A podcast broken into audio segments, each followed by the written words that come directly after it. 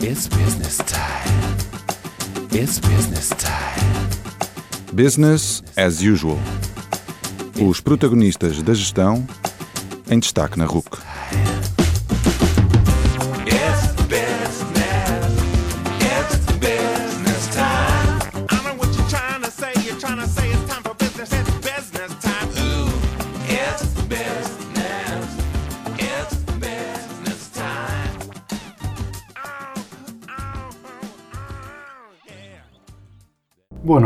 Bem-vindos ao 40 Business as Usual, o programa da RUC que fala com os protagonistas da gestão. O meu nome é António Calheiros e o meu convidado de hoje é Rui Delgado. Rui Delgado é consultor de investimentos especializado em fusões e aquisições. Começou por querer ser cozinheiro, mas depois estudou gestão e finanças. Passou pela ANGE, foi empreendedor, foi investidor de capital de risco, trabalhou em empresas próprias, trabalhou por conta de outros, trabalhou na indústria e nos serviços. Tem o defeito de ser benfiquista e também, dizem alguns amigos e colaboradores, é um bocado fala barato. Mas nesta conversa foi essencialmente um convidado interessante e disponível que partilhou, com boa disposição, histórias interessantes e abordou temas importantes como o empreendedorismo, o capital de risco, as fusões e aquisições e a gestão em geral. Ouçam.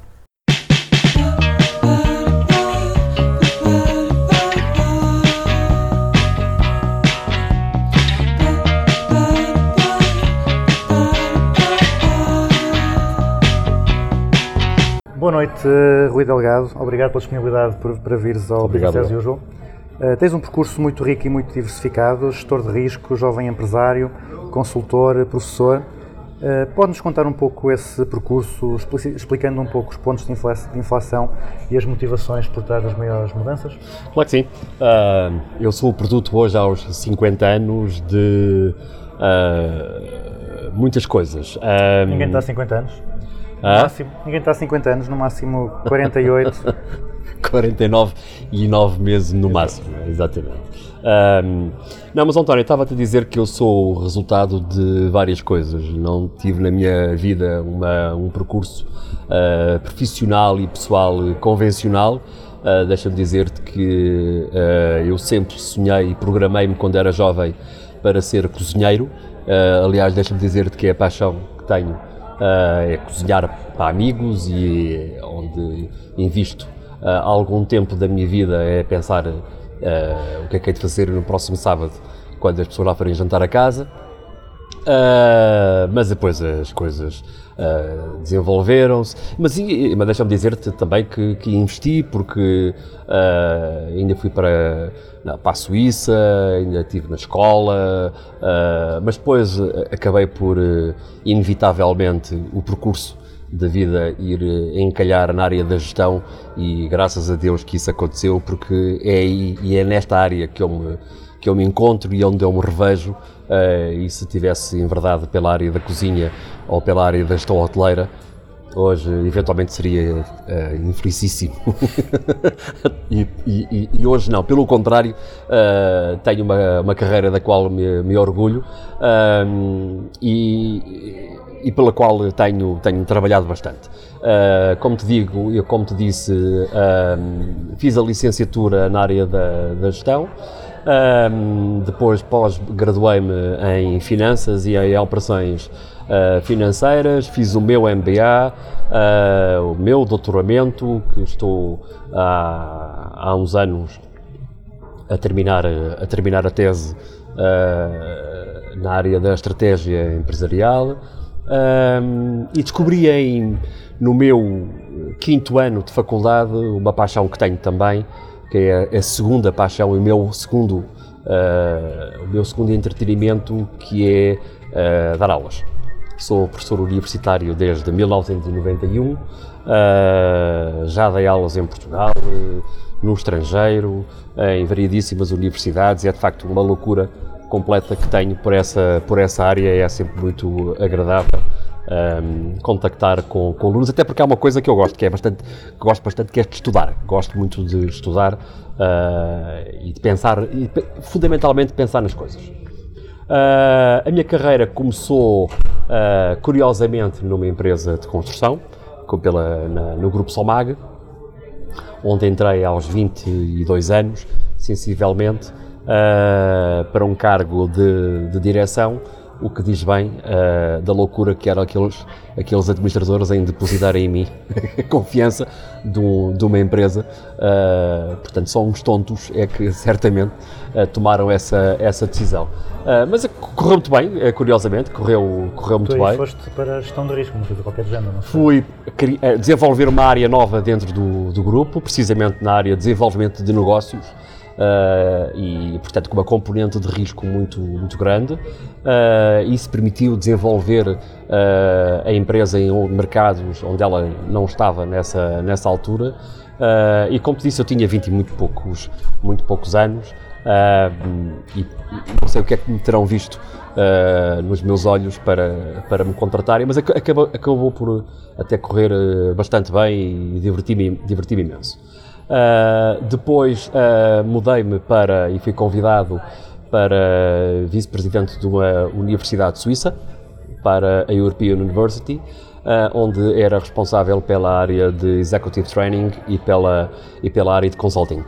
Um, foram uns anos muito interessantes, onde desenvolvemos bastante a companhia nessas, nessas áreas, internacionalizámos a, a empresa para a área do Mercosul uh, e tivemos bastante sucesso em, em vários mercados, desenvolvemos o mercado norte-americano, foi um mercado também muito, muito interessante. Uh, fizemos muitos projetos de consultoria, curiosamente também de M&A uh, e, de, e de reestruturação empresarial, desenvolvimento empresarial. Uh, tínhamos muitas equipas de projeto lá, foi muito, muito interessante.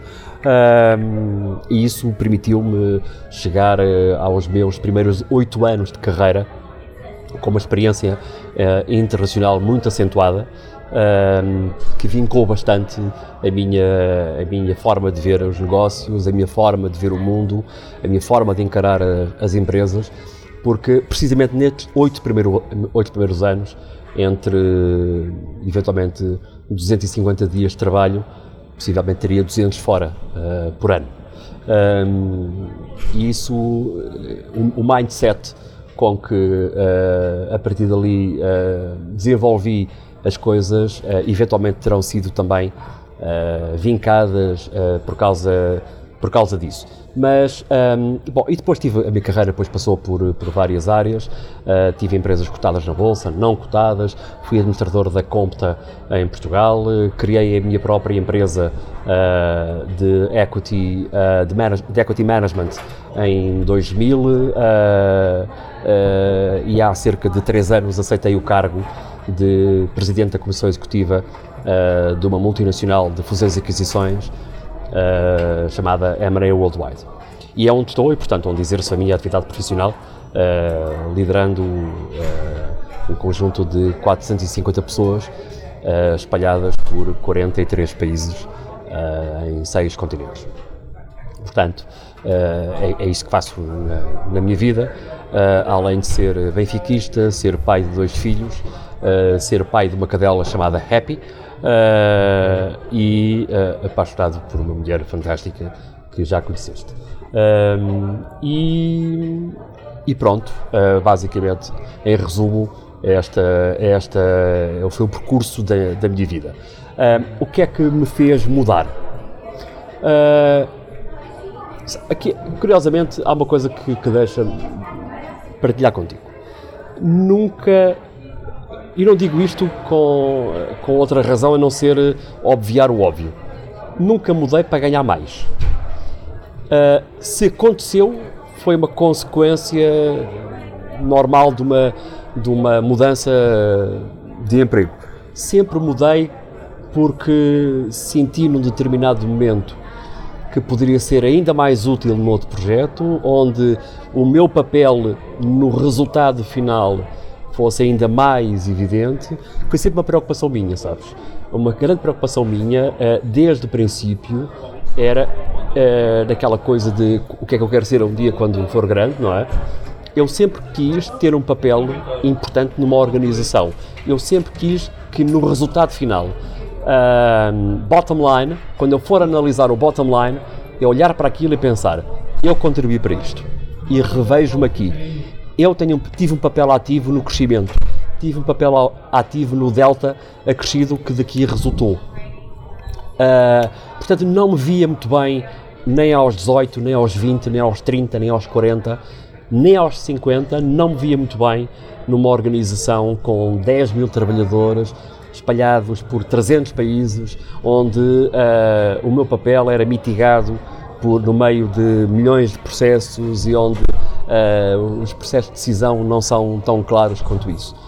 E por isso, eh, curiosamente, sempre estive em organizações ahm, mais pequenas, mais ágeis, ah, mas muito interessantes, muito sexys, com equipas espetaculares, onde eu me sempre me diverti imenso. E quando achava que me podia divertir mais no passo a seguir, era quando os meus dedos começavam a cutucar, quando alguma coisa me começava a tirar o sono. e quando isso acontece, António, ah, a coisa começa a ficar complicada e muito possivelmente, rapidamente, ah, salto. Ah, não são salta-pocinhas, de forma nenhuma, gosto muito de ter uma ação prolongada nas coisas, Ahm, mas gosto de sentir que ah, na atividade que exerço me divirto imenso, que contribuo para o resultado final, que trabalho com boas equipas, que trabalho num projeto ambicioso, que a corporate governance está ah, focada no essencial, que não está desfocada relativamente a isso. Isso para mim é importante.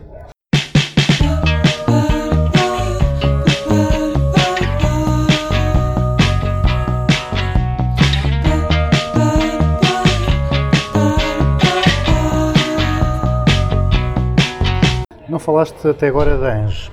Da ANGE onde tu ocupaste diversos cargos que existe não só para representar, mas também para apoiar os jovens a serem empreendedores de uma forma mais preparada. Até porque é uma, normalmente uma das críticas que são, são feitas aos empresários portugueses, com ou sem razão, é que muitos são, são mal preparados. Ah, então aqui duas perguntas. Primeiro, até que idade é que tu foste jovem, empresário? E segunda, eh, o é que- de que forma é que a ANGE ajuda os, eh, os jovens a serem empreendedores e a serem empresários?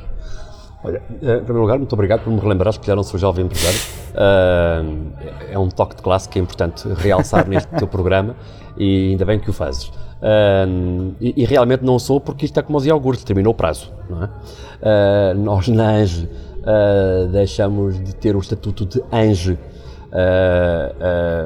aos 42 ou 43 anos. Foi nessa altura que eu deixei de ser. eh, Depois acabei por continuar pelo mandato fora onde, onde eu estava e, portanto, acabei por sair da ANJA há cerca de uns 5 anos. O que significa que eu tive na ANJA 15 anos, 15, 16 anos, ah, onde tive eh, como vice-presidente e presidente adjunto. Uh, eu percorri cerca de uh, três presidentes. Uh, o meu primeiro presidente com quem trabalhei uh, foi o Manuel Fernandes Tomás, uh, que foi meu presidente durante muito pouco tempo. Estive com o Armindo Monteiro durante dois mandatos. E depois tive mais um mandato e tal com o Francisco Balsemão. Uh, foram tempos muito, muito interessantes, dos melhores anos da minha vida. Uh, aliás, eu aconselho vivamente a que qualquer jovem uh, empreendedor se associe à ANGE e participe na vida da ANGE. eu não tinha, confesso que não tinha nenhum espírito associativo. Estava muito focado na minha vida. eu chego à ANGE com praticamente 30 anos.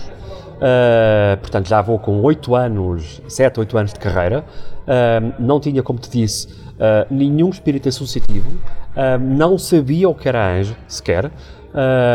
Estava completamente focado na minha vida, a viajar, como te, como te disse. E foi um sócio meu que me introduziu à Anjo, me apresentou às pessoas. e em 30 segundos fiquei verdadeiramente apaixonado por, pelo projeto, que não conhecia, como te disse. Um, e mergulhei e foram dos melhores anos da minha vida, onde aprendi imenso, viajei também imenso porque eu era uh, vice-presidente da Confederação Europeia dos Jovens Empresários, que é, no, no fundo, a federação das anges de toda a Europa. Nós congregávamos 45, 50 mil empresários de toda a Europa e sede em Bruxelas, chama-se IS for Europe, é uma organização interessantíssima uh, e, e, e, portanto, tive essa honra uh, de ter essa liderança do projeto durante uns anos uh, em, em Bruxelas. por- através da Anja. Ahm, mas foi na Anja que eu conheci muitos sócios meus, foi na Anja que eu conheci muitos empresários, foi através da Anja que eu conheci muita gente, foi através da Anja que, ah, que consegui implementar uma série de projetos em Portugal. Nós liderámos em Portugal muitos, muitos projetos que possi- possivelmente as pessoas não conhecem. Ahm, possivelmente hoje existe uma série de apoios ah, aos empresários que começou à mesa das negociações da ANGE, uh, possivelmente dentro de algum carro nosso que estávamos a discutir alguma ideia e a caminho do Porto lá íamos uh, consolidando uma ideia qualquer para falar com um governo. Uh, nem me passa já pela cabeça quantos ministros da Economia nos passaram pelas mãos e secretários de Estado uh, e primeiros ministros, já nem me passa pela cabeça. Um, e mesmo aí tivemos uma grande evolução. Eu recordo-me que quando eu tomei posse, a ANGE fazia, era, era de alguma forma acompanhada pelo Ministério da, da Juventude e do Desporto. Uh, e portanto estávamos em igualdade de circunstância com os ranchos folclóricos dos jovens, uh, dos coteiros, da Associação de Jovens, e era assim que nós estávamos a ser acompanhados. Portanto, uh, recordo-me perfeitamente que não era não era nada, não tinha nada a ver com a economia, era eh, rigorosamente a- ao lado. Um, e foi uma luta nossa, uma luta nossa, nós querermos eh, ser encarados como eh, uma, um setor eh, importante da sociedade portuguesa, de dinamização da economia, eh, do estímulo ao empreendedorismo, não pode ser algo que seja meramente casuístico para qualquer fim, não, é importante. Uh, nas nossas, nas nossas uh, atividades passaram centenas de milhares de jovens uh, pela, pelas mãos. Nós chegámos a ser o segundo maior operador nacional na área de formação. Portanto, dávamos muitíssima formação. Quero dizer que o conjunto de atividades que tínhamos de apoio ao empreendedorismo passava por roadshows universitários, roadshows não universitários, uh, apoios ao, ao empreendedorismo nas escolas primárias, apoios ao empreendedorismo nas escolas secundárias. E há uma coisa que nós tínhamos a noção, António, é que um, quando nós olhávamos para um jovem empresário, nós estávamos a olhar para um jovem que poderia ter 18 anos ou poderia ter 35 anos. A forma como alguém é jovem empresário aos 18 anos não é a mesma da alguém que tem 33 anos. É que o jovem aos 18 anos precisa uh, de seed capital. Mas antes de ter seed capital, ele precisa de entender uma série de coisas neste mundo. Precisa de entender o que é que significa o um negócio, precisa de entender uh, technical skills, precisa de entender uma série de coisas. Um jovem com 35 anos já passou por isso tudo. Uh, já tirou o seu curso superior, já uh, possivelmente já levou à falência uma empresa, já criou a segunda e já está a criar o second round para, para ela. E portanto, o tipo de apoio que nós temos que dar já é diferente. E por isso, além de todo o estímulo ao empreendedorismo para levantar a poeira do empreendedorismo a nível nacional, uh, porque isso vai, evidentemente, impulsionar e trazer para a arena uh, do empreendedorismo muita gente que estava a pensar mandar um currículo e que se calhar pensa numa alternativa que é criar a sua própria, a sua própria empresa. Um, e isso é uma atividade que é muito desgastante da parte da ANGE, na medida em que é muito difícil chegar ao, a uma universidade e dizer vocês estão a ser formatados para mandar um currículo. O vosso professor da área financeira diz é que se vocês fizerem isto tudo certinho, passam na cadeira e no final mandam um currículo. Quando vocês forem diretores de marketing, aquilo que vocês têm que fazer é isto, isto e isto. Quando vocês forem diretores de recursos humanos, aquilo que vocês têm que fazer é isto, isto e isto. Ninguém diz na universidade, quando vocês forem empresários, vocês vão ter que tomar uma decisão. E para tomar uma decisão, vocês vão ter que saber o que é que significa risco. E o contrário de risco é a leviandade. Como é que se mede a leviandade e como é que se mede o risco é algo que vamos ter que aprender aqui. Ora, o problema é que isso não se aprende nas universidades. Aquilo que se aprende nas universidades é uma sistematização de normativas. E, portanto, é um conjunto de regras e não é um conjunto de exceções. Quando olhamos para os bons casos a nível mundial de estímulo ao empreendedorismo, aquilo que se uh, ensina aos jovens é, ou que se procura incutir nos jovens é, nós não te vamos dar nada nós vamos te dar a possibilidade de tu descobrires o teu caminho. E és tu que vais descobrir o teu caminho. Vamos te dar ferramentas para tu poderes seguir de forma autónoma o teu caminho. E isso era o discurso que nós procurávamos ter na ANS. Portanto, a ANS tinha um papel muitíssimo importante naquilo que é a alteração do ADN eh, de, que existe em Portugal de pudor em relação ao risco, de eh, aversão ao risco.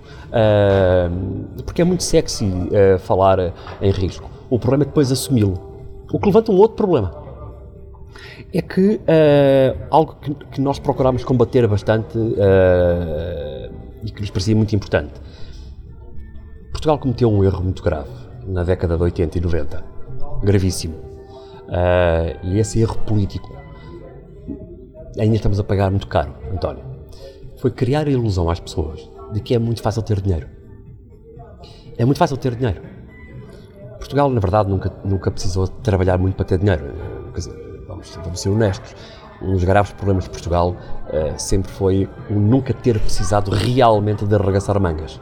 Eh, os descobrimentos livraram-nos da insolvência em, há 500 anos atrás. De repente apareceu, apareceu especiarias em, em Portugal e não tivemos que fazer mais nada. A seguir tivemos eh, o ouro do Brasil. A seguir tivemos uma intervenção no século XIX também. Nada nos aconteceu, não fomos à Primeira Guerra Mundial, não fomos à Segunda Guerra Mundial, tivemos a EFTA, o, o, o 25 de Abril não teve um tiro sequer, eh, entramos na União Europeia e de repente aparece-nos o governo a dizer preencham um papel e têm fundos perdidos. Um fundo perdido é uma coisa absolutamente inacreditável. Que é, no fundo, dizer o seguinte: todos os jovens e não jovens empresários de toda a Europa vão pagar os seus impostos e parte desses impostos é para te dar dinheiro a ti. Tu não tens que fazer nada a não ser preencher um documentozinho, anexar algumas faturas para forma e tens dinheiro de borla, não tens que me devolver. Faz com ele aquilo que tu entenderes.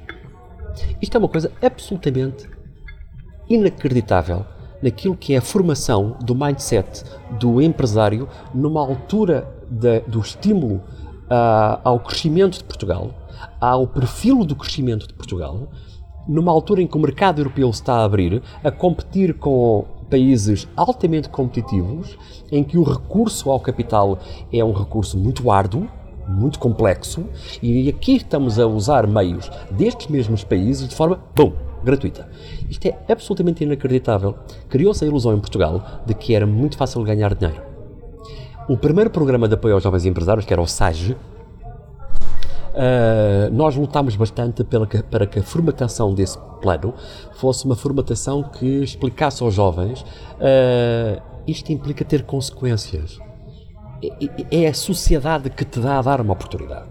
E, portanto, é importante que assumas essa responsabilidade para, para contigo, que entendas que essa responsabilidade deve, deve ter como consequência dar à sociedade uma empresa melhor, uma empresa eh, muito competente, muito competitiva, que eh, emprega pessoas e que proporciona à sociedade uma mais-valia para compensar precisamente o dinheiro que te foi dado.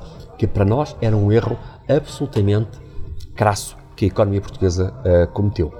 E isso eram os trabalhos que nós estávamos a desenvolver. Há uma coisa que se calhar as pessoas não sabem. O Portugal Fashion é uma marca e é uma, e é uma empresa, inclusive nossa, nossa Anjo. Eu ainda falo nossa porque me sinto anjo e hei de me sentir anjo eh, para o resto da vida. Aliás, deixe-me dizer-te que nós temos nos estatutos da Anjo um estatuto para eh, aqueles que deixam de ter funções executivas. Então, eu agora sou arcanjo. Eh, Agora sou arcanjo, pô. Sou, sou mesmo, sou formalmente arcanjo. Na prática, faço parte da associação, mas não posso ser eleito nem, nem, nem votar. Ah, de resto, enfim, ah, tenho, tenho isso no meu ADN e hei de continuar ah, para sempre, por isso é que falo com esta paixão, e nós, anjos. Ahm, mas estava a dizer que nós, Anjos, sempre tivemos essa preocupação de transmitir eh, aos jovens empresários o sentido da responsabilidade eh, que eles têm que ter eh, quando tomam as suas decisões e quando levantam, e quando levantam capital.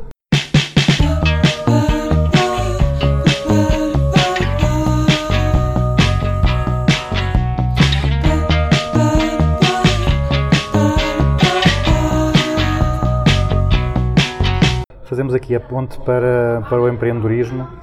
Um, um dos convidados, o, o nosso terceiro convidado, foi o Tim Vieira, do Shark Tank eh, Portugal.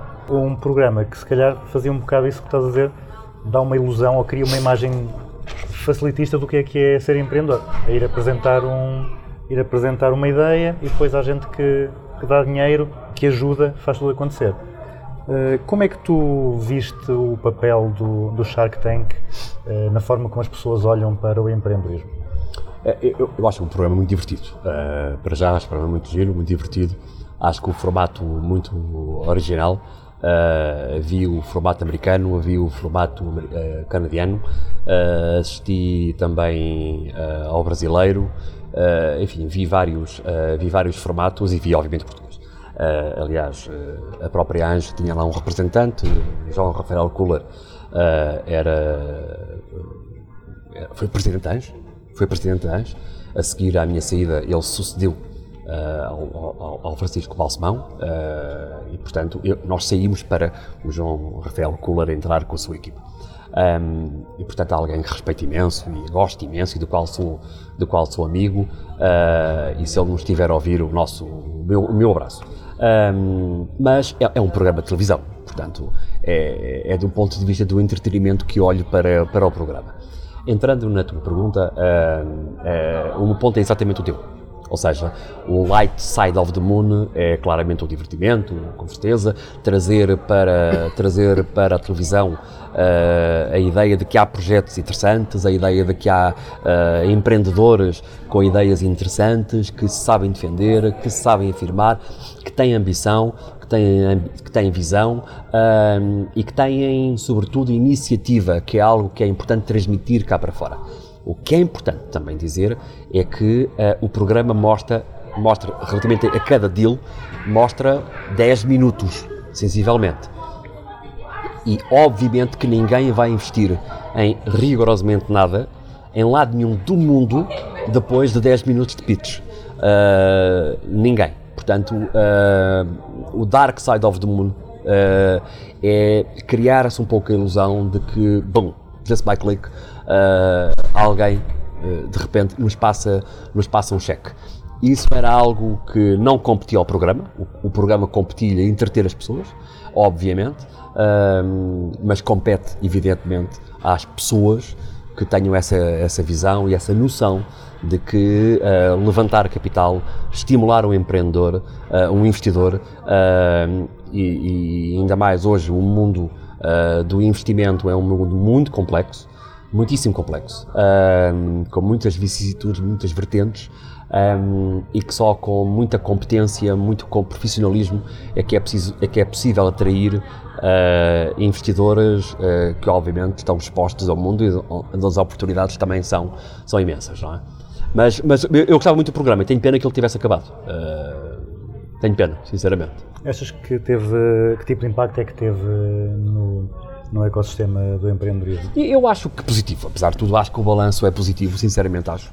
Ah, acho, acho positivo na medida em que pelo menos ah, saímos de um alinhamento editorial do- dos, da- dos canais de televisão ah, que às vezes têm alguma obscuridade e têm, algum pudor em falar sobre questões de economia e, e isso pelo menos veio trazer para, para o público ah, o desmantelamento deste mito de que não se pode falar de negócios de uma forma ah, gira, de uma forma prática e que não se pode trazer para e que não se pode ter um programa ah, com muita audiência falando de inovação, falando de empreendedorismo, falando de, de assuntos de negócios.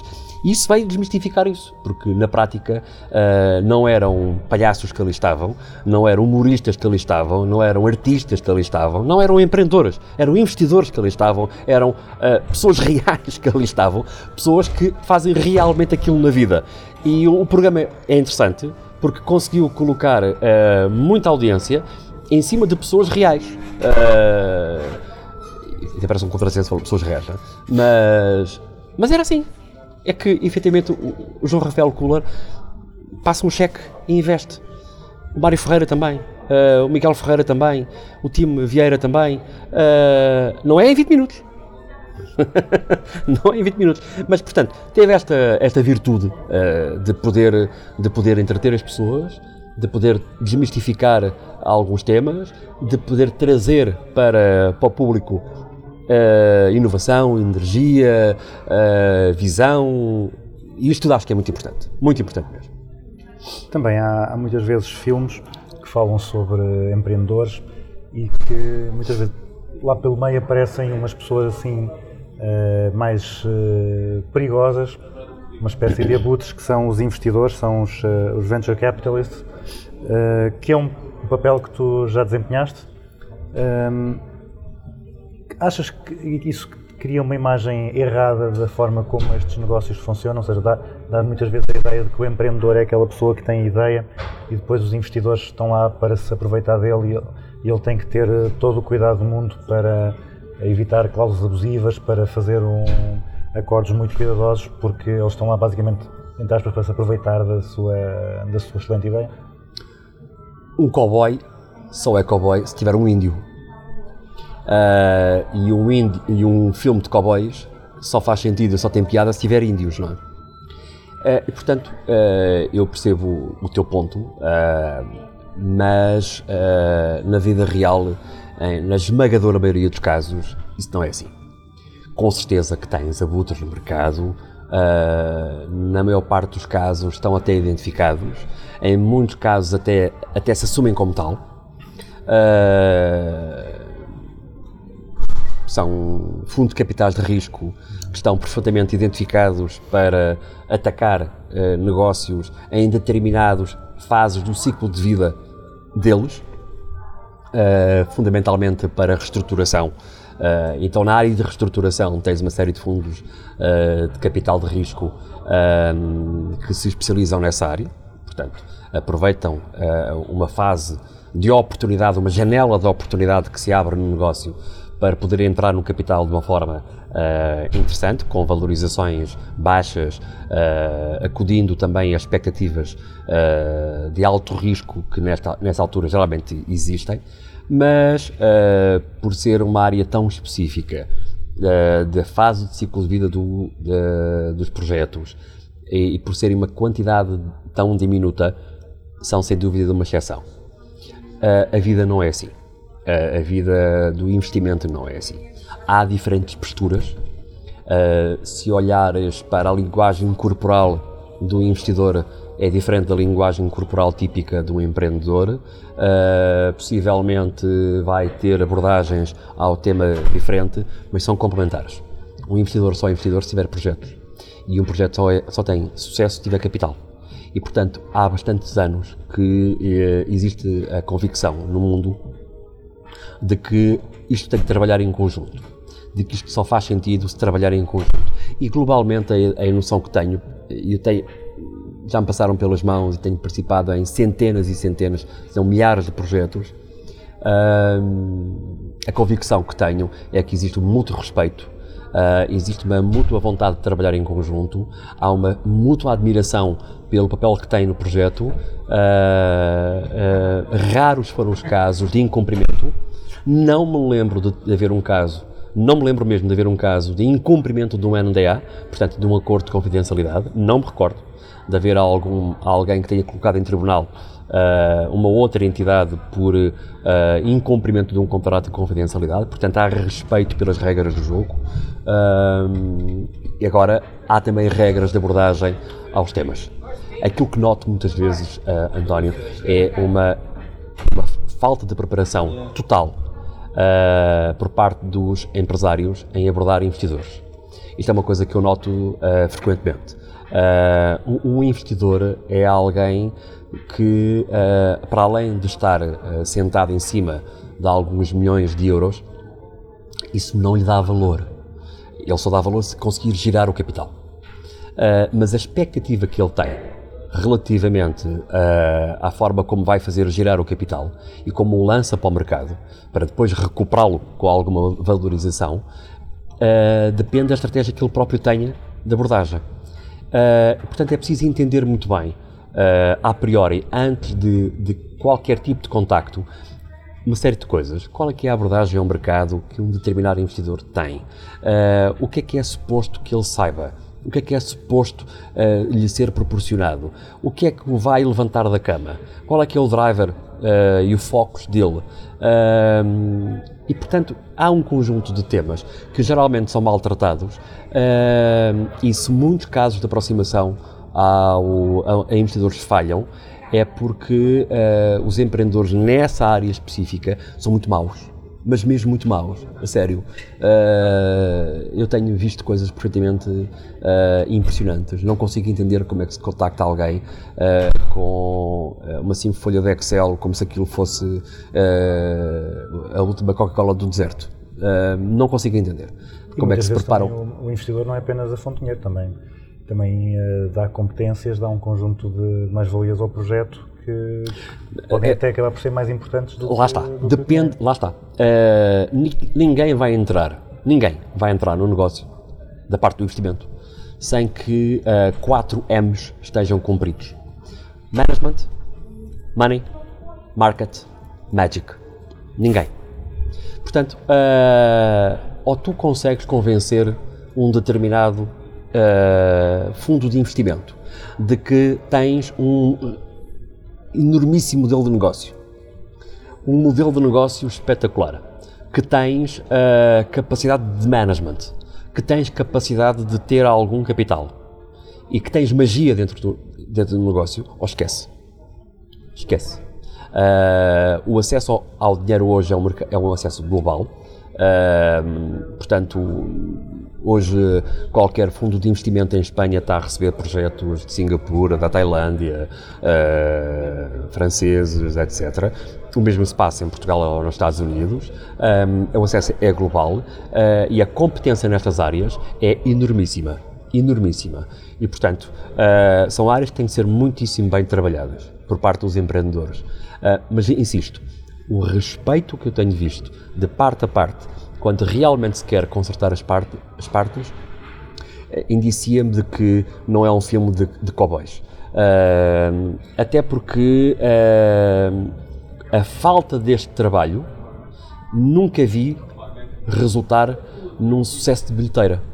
Ou seja, nunca vi um projeto resultar por falta de, de compatibilidade entre investidores e empreendedores.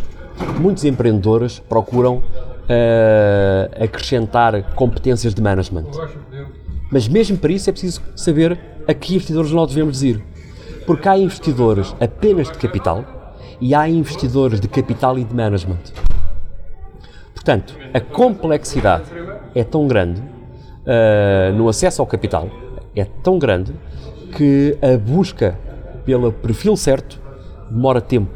É preciso research, é preciso trabalhar, é preciso contactar entidades especializadas no mercado. E isso demora algum tempo.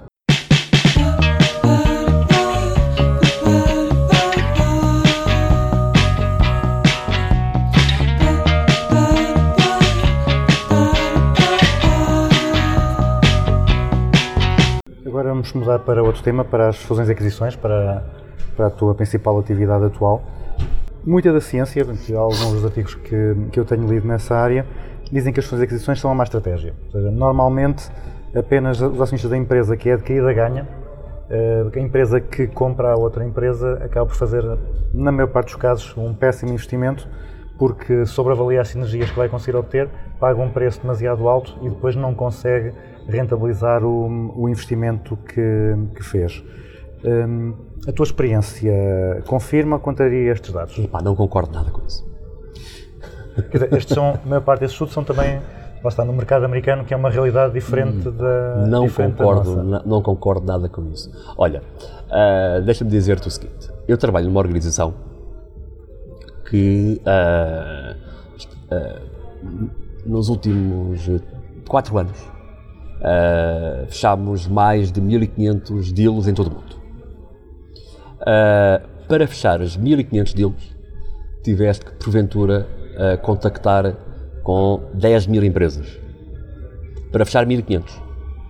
Mas para ah, fechar as 1500, porventura tiveste que analisar, para cada um dos 1500, tiveste que analisar, possivelmente, para cada um deles, umas 200, 300 empresas.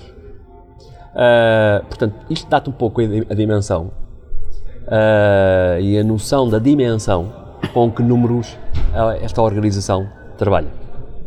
Ah, com os números que fechámos em 2018, tornámos-nos os terceiros maiores do mundo em ah, closing deals, atrás ah, da KPMG e da, e da, e da Price.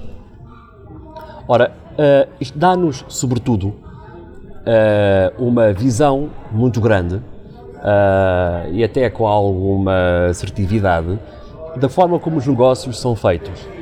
E porque estamos no mercado há cerca de 15 anos, dar-nos um track record grande relativamente àquilo que é o impacto ah, dos nossos negócios no longo prazo. Porque podemos acompanhar vários ciclos. Ah, há clientes que voltam ah, porque foram comprados ou compraram empresas e agora querem continuar a, querem continuar a crescer. Portanto, temos esse acompanhamento nos últimos anos. Um, e isso dá-nos um pouco a experiência uh, de que um, a experiência que o buy side, aquele que vai comprar, tem é tão grande ou maior daquilo que está no lado do sell side.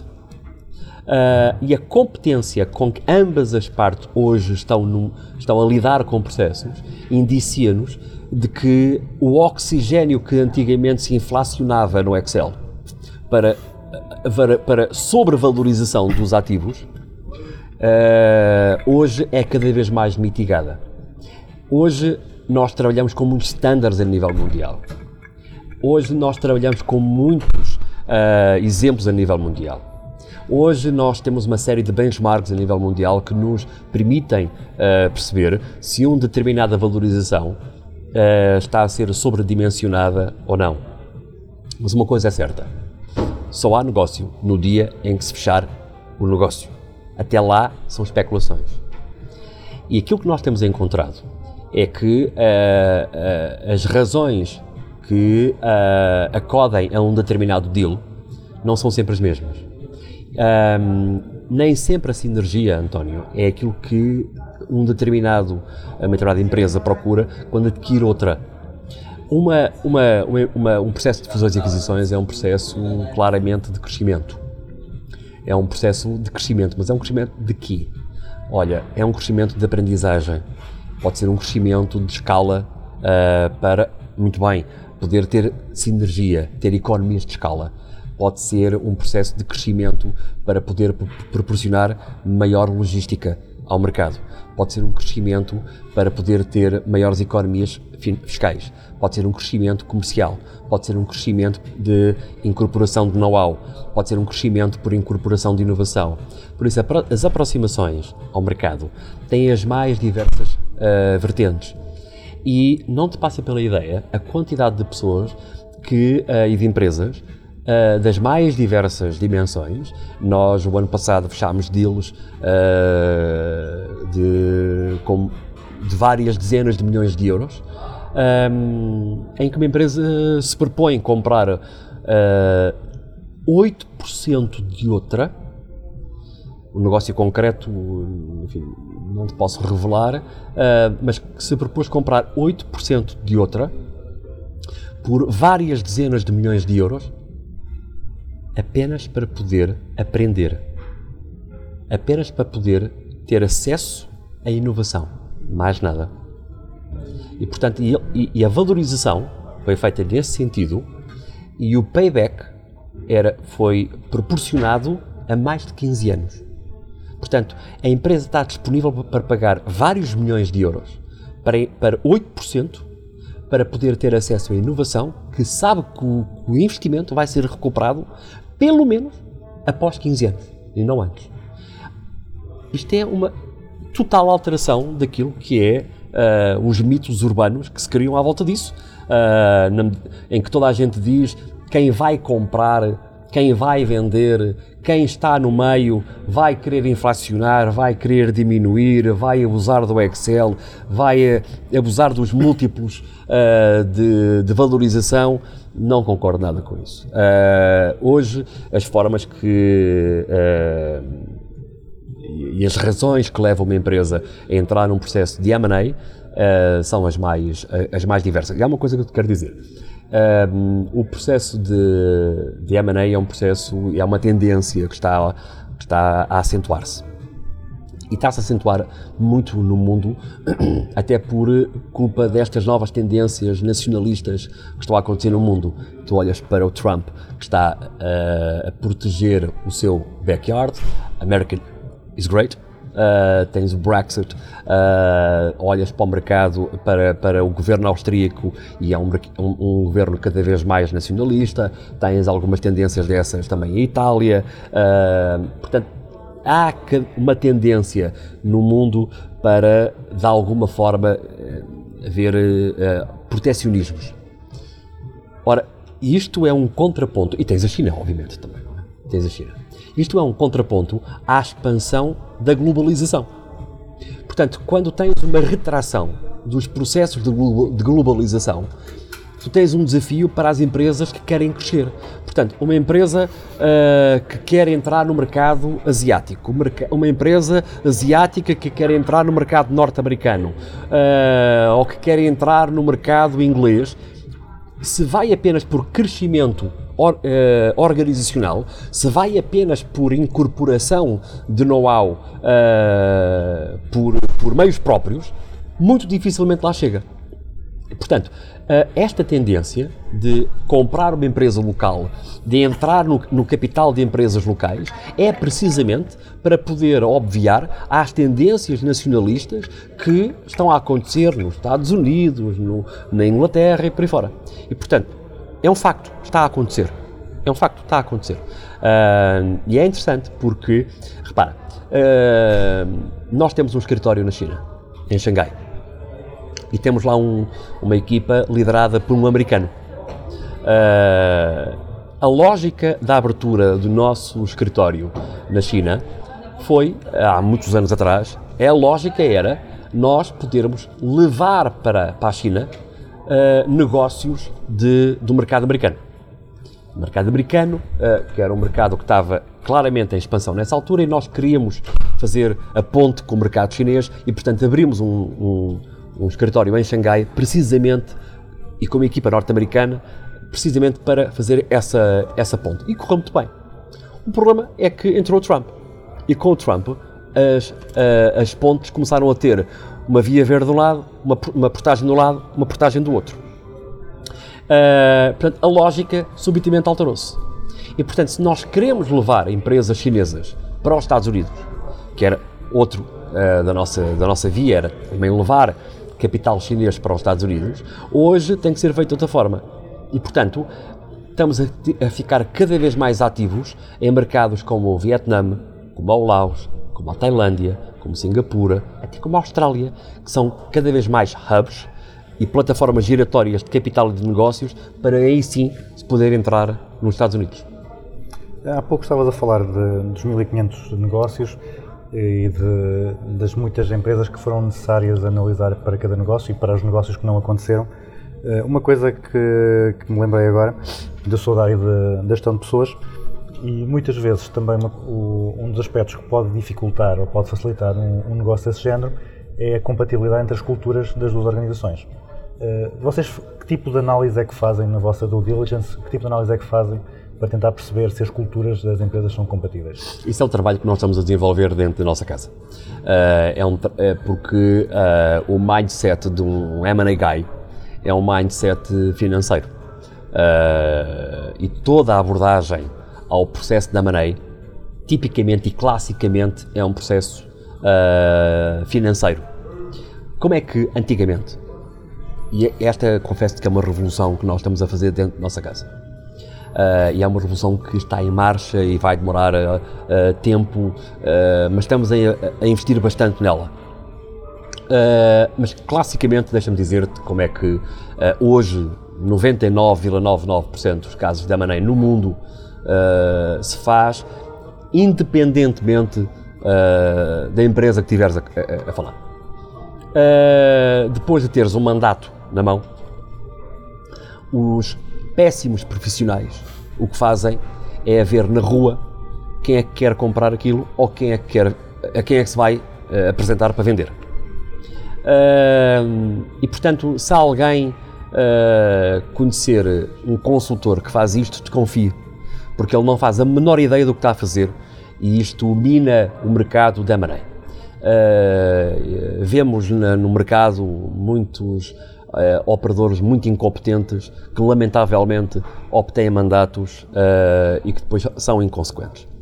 Um verdadeiro processo deve começar por uh, bom research, estudar bem a empresa, estudar profundamente a empresa, uh, nas suas mais diversas uh, vertentes, financeira, comercial, de produção, aquilo que são os key drivers, aquilo que são os, os bons KPIs, fazer, ter informação de mercado rigorosa, uh, perceber que valor é que a empresa acrescenta, que, que inovações é que a empresa acrescenta, quais é que são os fatores críticos de sucesso, eh, os seus reais pontos de força, como é que uma coisa cruza com outra, ahm, fazer uma boa análise da concorrência. eh, e isto é um trabalho sério que demora muito tempo a fazer, mas é preciso fazê-lo. Eh, não saíste sequer para o mercado. Até aqui. Depois de percebermos muitíssimo bem e conhecer muito bem a empresa, eh, em que a área financeira é apenas uma das vertentes, eh, diria talvez a menos importante, porque eh, se resume a uma folha A4. eh, um bom resumo financeiro, se não for feito numa folha A4, não é bem feito. Ahm, e por isso os nossos teasers têm duas, três páginas, em que apenas uma delas diz respeito à área financeira. E após isto feito, que demora tempo, como, como te disse, ah, temos que definir aquilo que é um perfil ideal de um alvo. E portanto, temos que ir à procura de um target list. E não há outra forma de dizer é exatamente isto: é um target list. Portanto, um- conjunto de empresas que no mundo ou numa determinada geografia acordada com o cliente pode ah, corresponder ao perfil de alvo que foi acordado e pré-definido. Isto é um trabalho difícil de research. E, portanto, ah, quero-te dizer que qualquer empresa competente nesta área investe muito dinheiro em research, em base de dados, em know-how de, de research, tem muito bons quadros de, de- de research. Ahm, e as bases de dados são muito caras, não, não te escondo, dezenas de milhares de euros por ano de assinatura, de subscrição, de acesso a uma base de dados. Ah, e existem talvez umas sete ou oito muito competentes, e dessas oito talvez haja umas três ah, que estão no topo. Ora bem, e, portanto, as boas empresas têm estas bases de dados de, de apoio, independentemente de uma multitude enorme de bases de dados eh, nacionais, regionais, locais, etc., para poder depois cruzar informação, analisar informação e poder eventualmente sair cá para fora com um target list. Este target list tem que ser bem estudado, porque eles vão ser o alvo eh, do nosso ataque a partir de agora. Porque se começas a disparar o teu teaser como uma metralhadora, estás a prostituir o teu produto. Estás a destruir o valor da tua empresa. Portanto, tens que proteger o valor da empresa. O valor do equity tem que ser muito bem protegido, tem que ser acarinhado, tem que ter tomado em mãos e não pode, não pode nunca sair cá para fora. Portanto, a, a forma como nós queremos é atuar como um tiro no meio dos olhos. É a primeira. Portanto, preferimos trabalhar muito ah, em casa, com o nosso cliente, trabalhar de uma forma muito séria e ser praticamente à primeira. E, portanto, quando contactamos um alvo, já vamos devi- devidamente munidos com a informação de mercado dessa mesma empresa, sabendo de antemão que a probabilidade dessa empresa estar interessada num deal que, estás, que tens em mãos é muito grande. Ora, hum, para isto poder acontecer, é um processo que tem que ser cumprido. Ora, o que é, o que, é que sucede? O que sucede é que eh, é a nossa convicção de que podemos ser ainda mais bem-sucedidos se incorporarmos cada vez mais nas análises a componente humana. Porque a, a a convicção que temos é que eh, empresas que têm pessoas muito interessantes valem muito mais.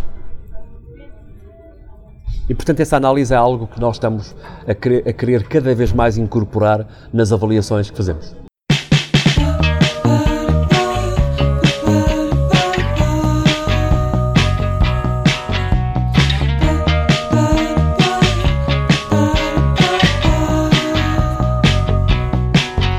Tempos, num artigo do Jornal Económico, deste um conjunto de conselhos para quem se quer meter na aventura de criar empresas. Aconselho as pessoas a não misturar amigos com sarilhos, que alguém tinha que mandar, simplificar, não complicar, não inventar capital e levar a empresa a um spa inverso. Eh, De onde é que surgiram estas, estes conselhos e o que é que significam realmente estes conselhos? Ah, eu, eu tenho, eu tenho a, a convicção, e deixa-me dizer também, até por, por uma, uma- experiência que tive ao trabalhar num negócio familiar durante ah, um ano, o que é que foi.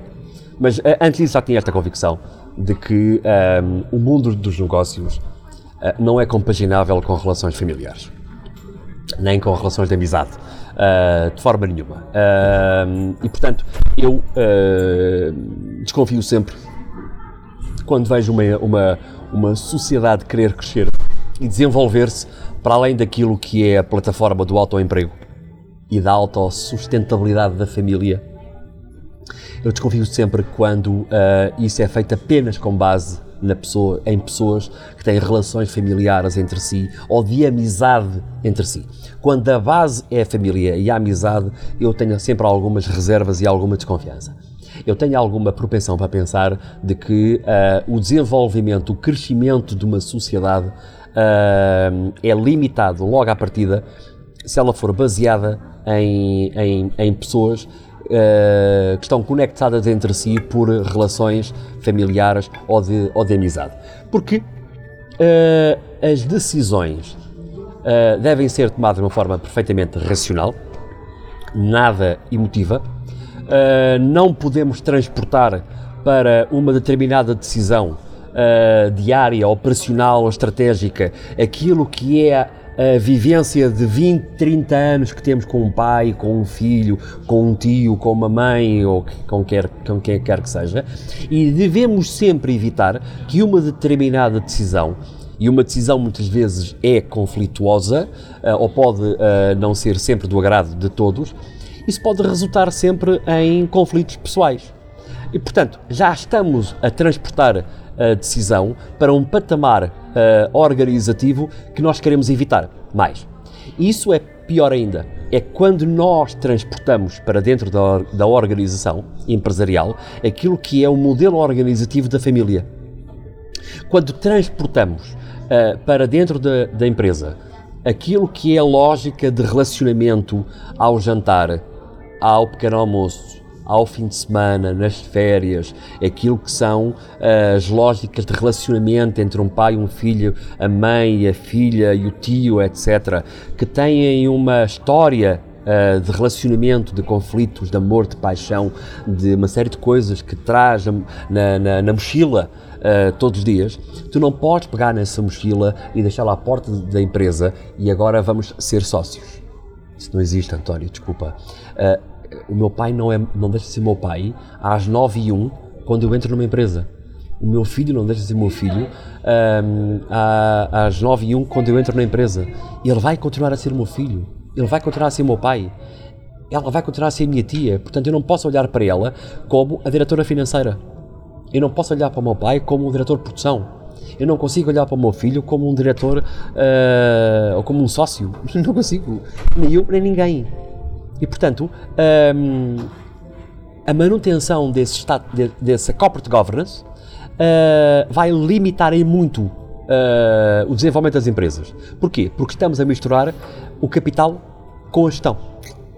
Uh, e isto não é, um, não é um clichê, é exatamente isto. É exatamente isto. Portanto, trazer para o cerne da empresa a competência e não a família é o princípio para a coisa poder começar a correr bem. Manter a família e a, e a competência fora é o princípio do fim. Hum, e o que é que é um SPA inverso? Eu acho que nós temos que uh, ser capazes, de, em determinada altura das empresas, sermos capazes de uh, refrescar a empresa. Termos a coragem de assumir de que estamos com peso a mais, estamos com gordura a mais, ah, não estamos ágeis, ah, isto já não está a ser giro, ah, já estou farto disto, hum, as coisas demoram muito tempo a acontecer. e é muito importante as empresas terem a coragem de que estão efetivamente gordas ou que estão a precisar de ter ali um facelift qualquer para poder estarem rejuvenescidas no mercado. O mercado às vezes está à espera disso pode ser um pequeno toque de classe no logotipo, ou pode ser ah, uma, uma mudança radical na, na empresa, com a, com a reestruturação da, empresa ah, de A a Z. Isso é levar a empresa ao SPA. Isso é levar a empresa ao SPA. O SPA inverso é o contrário. É quando tu tens a noção de que ah, não tens a mais pequena coragem de tomar as atitudes certas, porque sabes que vais disparado contra uma parede, estás com colesterol, estás com problemas cardíacos, estás com problemas de pulmões, estás com problemas de fígado, ou seja, estás com problemas de competência nos mais diversos lados, mas não tens a coragem de fazer rigorosamente nada. Isso é levar a empresa a um spa inverso. É quando tu assumes que vais morrer. Mais cedo ou mais tarde. Vais morrer. Hum, no, no TEDx Viana, num- no, teu, no teu discurso famoso, eh, É. disseste que os maiores problemas que tiveste foram por erros na avaliação das pessoas, por não estar suficientemente apaixonado pela- pelas pessoas. Há aqui alguma incoerência com o outro conselho que estavas a dizer de não fazer sociedade com familiares e amigos? Uh, Não, não há. Uh, não há. Uh, efetivamente, o- os bons sucessos que tive aconteceram quando uh, estava verdadeiramente apaixonado pelas pessoas uh, e quando eu disse isso, uh, referia-me a projetos que também já tive um caso ou dois na minha vida em que senti que não estávamos todos concentrados dentro do mesmo propósito eh, e portanto não senti que estava, que estivéssemos realmente todos eh, de braço dado naquele, naquele projeto. Isso às vezes acontece, quando não estamos focados, não estamos concentrados eh, e portanto perdemos ali um pouco a pica de estarmos juntos, de desenvolvermos as coisas, de, de acreditarmos no projeto e portanto deixamos de estar um pouco apaixonados por tudo aquilo que está a acontecer.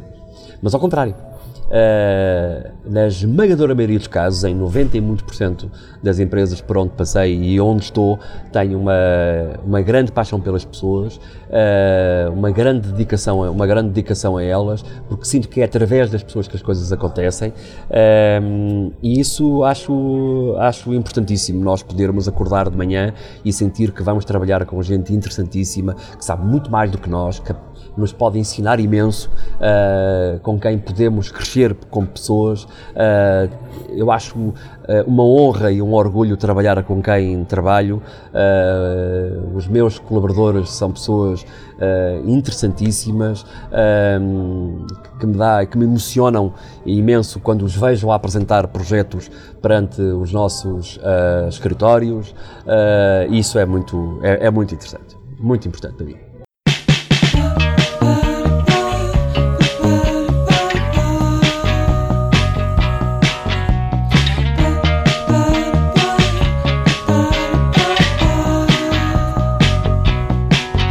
Também um, um dos membros do Corporate Happiness Board. Eh, Normalmente eh, a área financeira não é muito associada à felicidade e se calhar em- nas negociações para as suas aquisições se calhar também não são momentos, os momentos mais felizes na vida da- de uma organização. Eh, Qual é que é a compatibilidade entre a área financeira e a felicidade? Ah, total. Total. Ah, total. Aliás, deixa-me dizer-te que ah, tenho para mim que um. Para já não, não, me sinto ah, um consultor ah, financeiro. Nunca olhei para mim como. Não tenho. ah, atenção. Tenho maior respeito pelos consultores meramente financeiros, mas não me sinto como tal. Não é uma questão de mérito ou desmérito, é, é uma questão de facto e de qualificação. Ahm, nunca olhei para mim como um consultor meramente ah, financeiro, nem acho ah, que, um, que um consultor meramente financeiro consiga olhar para uma empresa de uma forma ah, global. Não acho, nunca achei e continuo a não achar isso. Aliás, é o que o que defendo dentro da minha própria organização, junto dos jovens analistas eh, que nós temos, dos nossos engenheiros financeiros, aquilo que lhes digo frequentemente é que saiam, procurem sair apenas eh, de focos financeiro e comecem a olhar ao lado porque é precisamente ao lado que está a mais-valia da empresa e raramente está, está eh, nas contas meramente, eh, meramente contabilísticas que vão, que vão encontrar. Estava-te a dizer que olho para mim mais como uma- um consultor de negócios, de desenvolvimento de, de negócios, e olho mais um- como eh, um consultor a- financeiro como um consultor ômega, não atrasa nem adianta. Eu gosto mais de me sentir como um consultor Jeep. Rápido, ágil, adapto-me, gosto de me adaptar a várias realidades, ah, já tenho muitos quilómetros em cima, ah, já tive furos, já tive que encher o pneu, já tive que mudar o pneu, já tive que avançar, ah, já tive que ultrapassar várias barreiras, e eu acho que é isso que as empresas procuram. Aquilo que as empresas procuram é, é ter alguém que tem experiência ah, de deserto, alguém experiência de subir montanha, de cair, de voltar a subir, ah, de acompanhar estes, estes processos sinuosos ah, que nem sempre são previsíveis, porque é assim o mundo das empresas. O mundo das empresas não é uma autoestrada em que pusemos usar o Excel Ctrl-C, Ctrl-V, não é copy-paste, portanto, infelizmente não é. Não podemos fazer um business plan eh, apenas com base num crescimento médio de 12%, como antigamente se fazia. Eh, isso com o devido respeito, mas qualquer aluno no 12 ano hoje já faz isso. Ahm, e, portanto, é preciso olhar para a empresa de uma forma eh, sistémica, de uma forma global, de uma forma holística, e é isso que procuro eh, fazer. Um consultor que entre numa organização Uh, e que não seja capaz de cheirar a empresa, de olhar para os olhos do diretor de produção, de olhar para os sapatos dele para perceber se está, se está sujo ou não está sujo os sapatos, para perceber se ele vai à fábrica ou não vai à fábrica. Se ele não é capaz de olhar para os cantos das empresas para perceber se alguém vai limpar as teias de aranha, se ele não sabe perceber se um determinado motor é calibrado ou é mantido, se ele não é capaz de perceber uh, se uma determinada empresa está a ter foco no cliente, se uma determinada empresa tem a logística bem alinhada, se ele não é capaz de perceber se o marketing está a ser bem feito, se ele não é capaz de perceber se os rácios de análise, quando se analisa alguma coisa, são os indicados ou não, então ele está a perceber, ele não percebe nada do negócio. Uh, se, ele não é, se ele não é capaz de olhar para a linguagem corporal da pessoa que o vai atender quando chega à empresa. Bom dia, Rui Delgado. Tudo bem? Uh, se, se não somos capazes de olhar para a pessoa que acaba de, de me receber uh, e de perceber se ela está feliz no seu negócio, se ela está feliz no seu trabalho, se ela uh, está à minha espera ou não está à minha espera, se ela sabe o que está a fazer ou não, uh, se ela respeita aquilo que é o dress code e a cultura da própria sociedade. Isso vê-se com alguma experiência em dois segundos. E a começar e está em atrás no hall de entrada. E portanto, à medida que vais subindo na, empresa, à medida que vais passando pela empresa, à medida que vais cheirando a organização, vais percebendo imensa coisa. E isso é possível se olhares para a empresa, para as pessoas, para a linguagem corporal delas, da forma como elas te abordam, da forma como elas te tendem a mão, como elas te sentam à tua frente, como elas contactam contigo, quando tu pedes alguma coisa, a forma como elas reagem a forma como protegem o seu quintal, a forma como tentam proteger alguém. Ah, isto é muito interessante, sabe? E só se, se tiveres esta capacidade holística, sistémica, de olhar para uma organização, é que tu consegues perceber realmente o que é que está para além de um balancete. Porque isto tudo que eu acabo de te falar, tu não vês num balancete, não vês num balanço, não vês numa, numa demonstração de resultados. Daqui tu tiras alguns indícios para começares a fazer algumas perguntas, mas tudo o resto tu não sabes. E portanto, hum, é, esta, é este framework com que eu gosto de trabalhar e é isto que eu procuro eh, transmitir às pessoas que trabalham comigo. É este framework, a forma como elas devem olhar para as sociedades, hum, porque tu podes ter muito bons números na tua empresa, mas às vezes basta duas ou três reuniões com alguém e perceber eu nunca vou colocar esta empresa no mercado. Nunca. Porque esta equipa de gestão eu não vou querer apresentá-la a ninguém. E os números podem ser excelentes.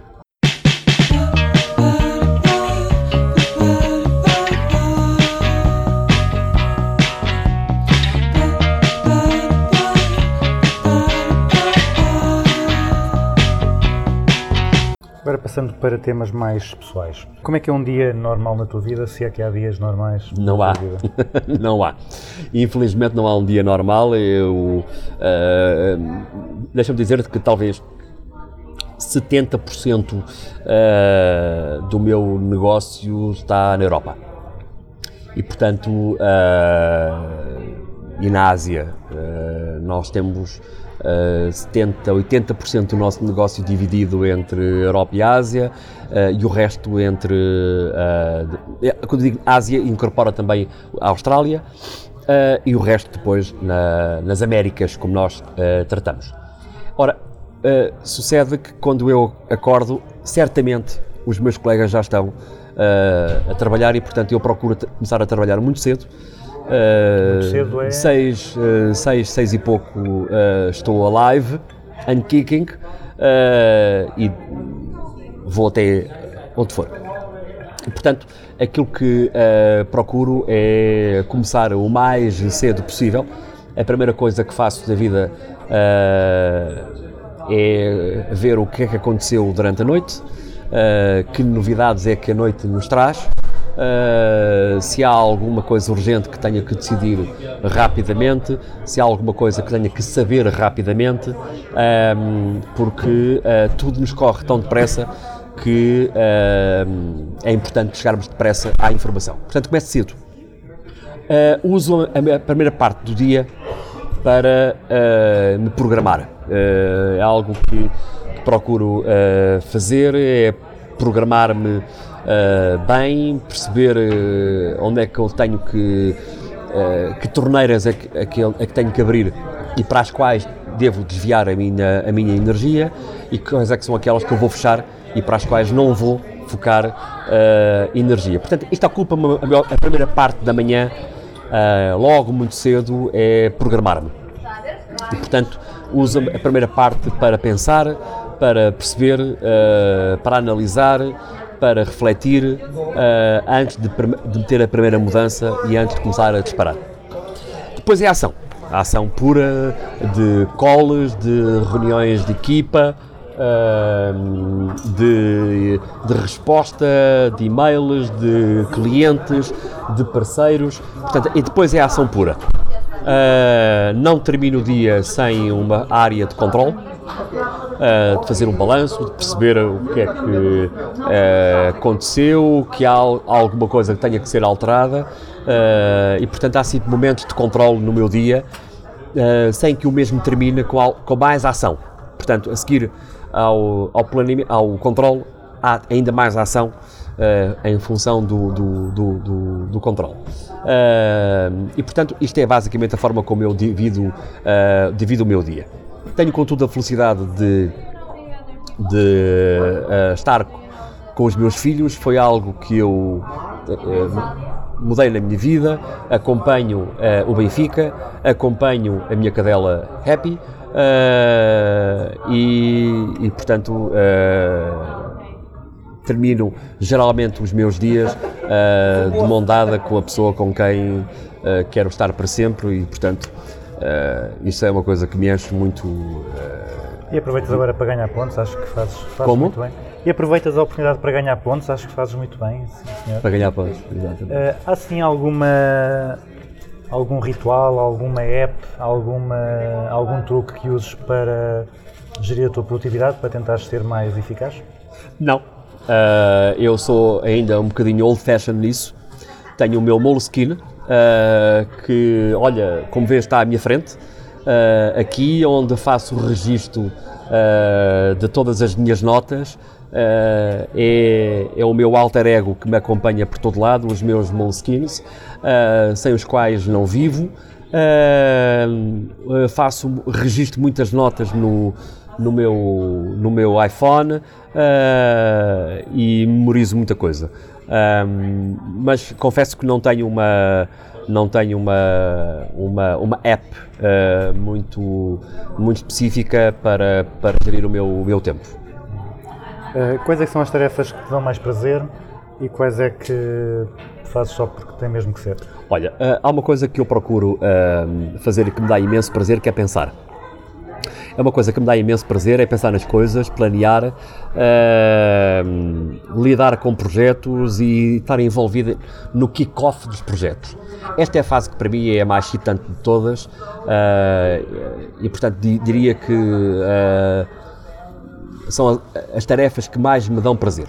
Pensar, eh, lidar com, com pessoas, as pessoas que mais diretamente estão relacionadas comigo, planear eh, e, de alguma forma, estar envolvido no, no, kick-off dos projetos, porque são sempre fases interessantíssimas em que eh, estamos a discutir ideias, em que estamos a visualizar lá à frente que é, como é que o projeto pode, pode, pode encerrar, eh, todos contribuem com muitas ideias, é nessa fase em que cada um de nós pode ser muito útil, e onde muitas coisas podem acontecer naquele exato momento, onde pode dar o teu contributo e perceber que ele é importante. Uh, e, e quando estás envolvido num cliente e dás o teu contributo que vem da tua experiência e de repente sentes que uh, o cliente vai na cabeça e pisca os olhos e fica a olhar para ti a pensar, pá, nunca tinha pensado nisto, ganhaste o dia.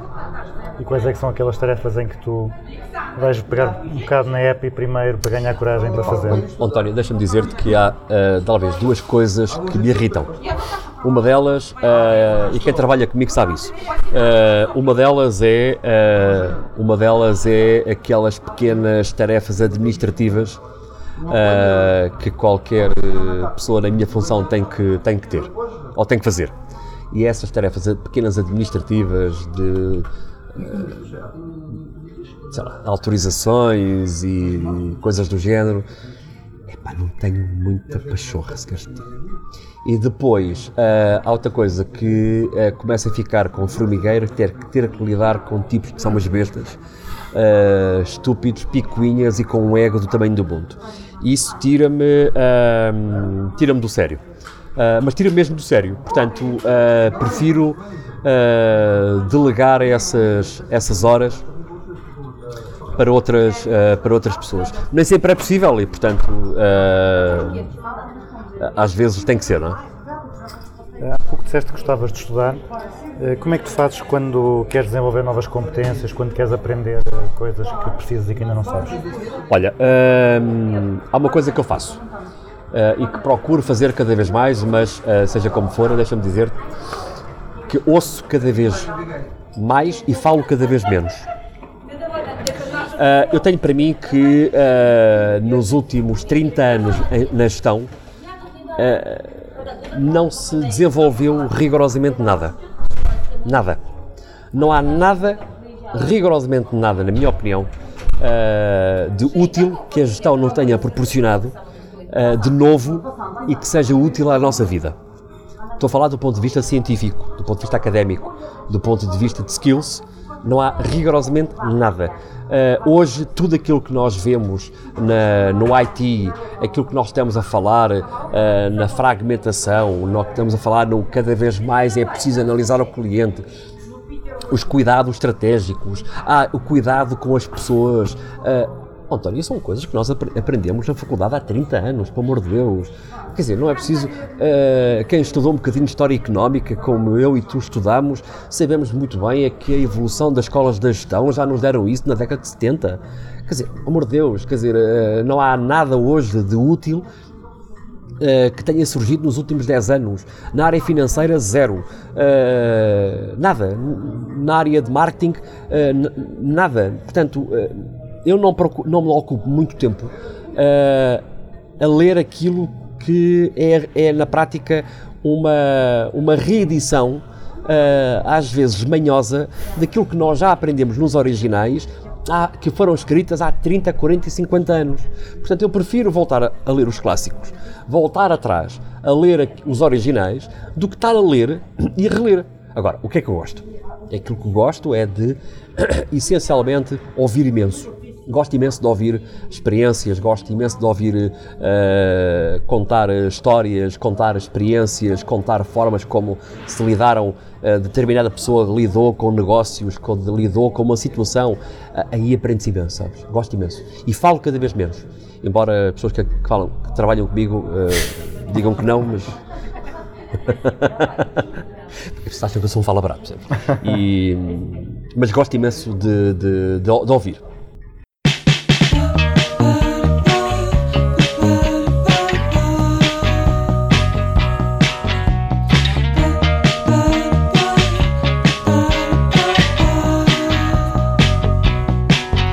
Passamos para a fase final do programa, aquilo que eu chamo a grelha fixa, que são as perguntas que são iguais para todos os convidados.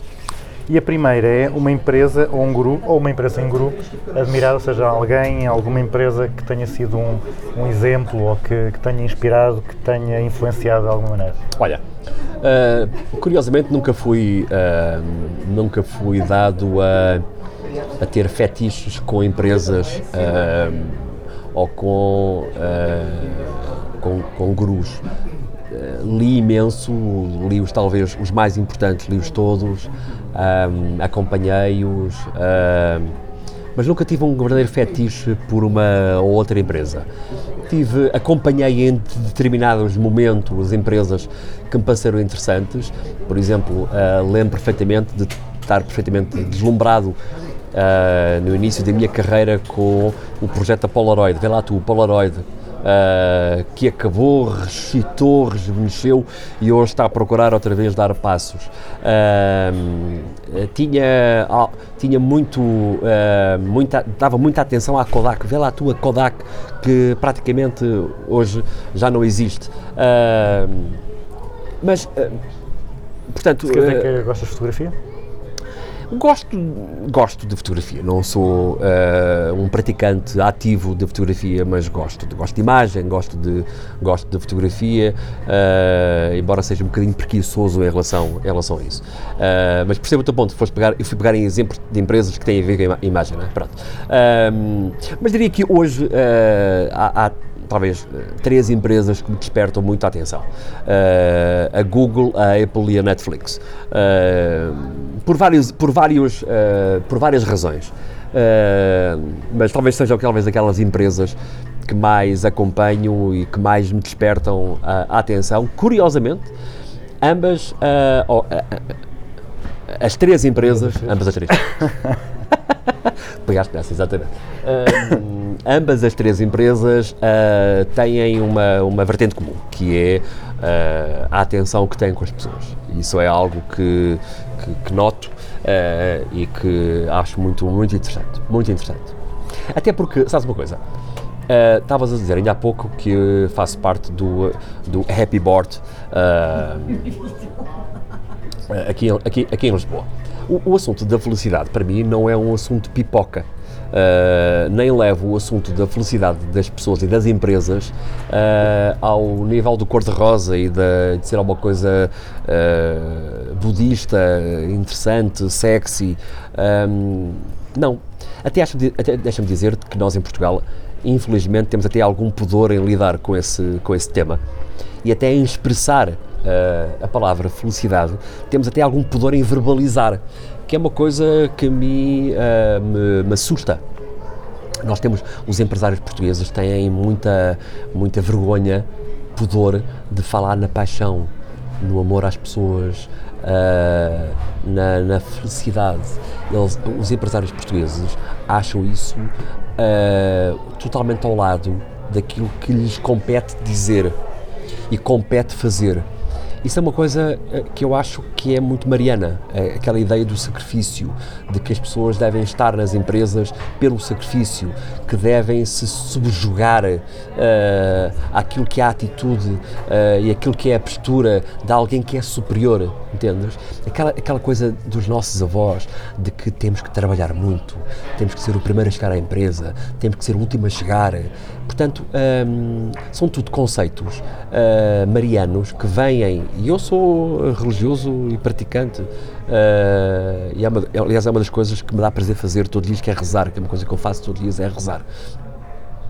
Mas, mas, mas reconheço que é uma cultura que vem ah, da, da interpretação mariana, ah, ou da, in- da interpretação que nós damos à cultura mariana. É a cultura do sacrifício, a cultura da subjugação. Eu acho que muitos empresários têm, essa, têm esse problema em dizer eu gosto das pessoas. Não, falam em recursos humanos. Os meus trabalhadores, os meus colaboradores. Não é os meus colegas, as pessoas que trabalham comigo, as pessoas que trabalham comigo. Estamos a falar de gente, António. Estamos a falar de pessoas que tão- são pais, são mães, são amigos, são pessoas. Não são máquinas. São pessoas. E nós temos muito pudor em nos apaixonarmos por elas, em dar um abraço, em dizer, em pôr a mão no ombro e dizer espetacular, em compreender porque é que alguém errou, ter essa tolerância, sem ser, sem deixar de ser sério, sem deixar de ser ah, exigente, sem deixar de ser ah, cumpridor de coisas. Não, é envolver as pessoas nas coisas, não é excluí-las, é envolvê-las. E nós em Portugal temos muito esse, insisto, pudor em lidar com o tema. É uma pena. Eh, um livro que toda a gente devia ler, técnico ou não. Ah, deixa- posso voltar só um bocadinho atrás, não te importas? Já agora continuar a- com aquilo que estava a diz- a dizer da- das pessoas. Ahm, eu inspirei-me muito nos maus exemplos, sabes? Ah, mas mesmo muito, a sério. Talvez a minha principal fonte de inspiração foi ver, ah, aprender como não fazer as coisas. E eu aprendi isso imenso ah, com pessoas que trabalharam comigo, com pessoas que me lideraram, eu diria talvez com pessoas que me chefiaram, Ah, com pessoas que. com clientes, com, com parceiros, ah, aprendi imenso como não fazer as coisas. Aquela sensação de que tens que, se eu estivesse no teu lugar, eu não fazia isso. Porque não é assim que se faz. E quando tu tens a convicção pela tua experiência de que alguma coisa deve ser feita de uma determinada forma, como, porque tem como consequência algo melhor, aprendes imenso quando alguém não faz assim. E portanto reforças a convicção que tens que o teu modelo está certo. E eu aprendi imenso com isso.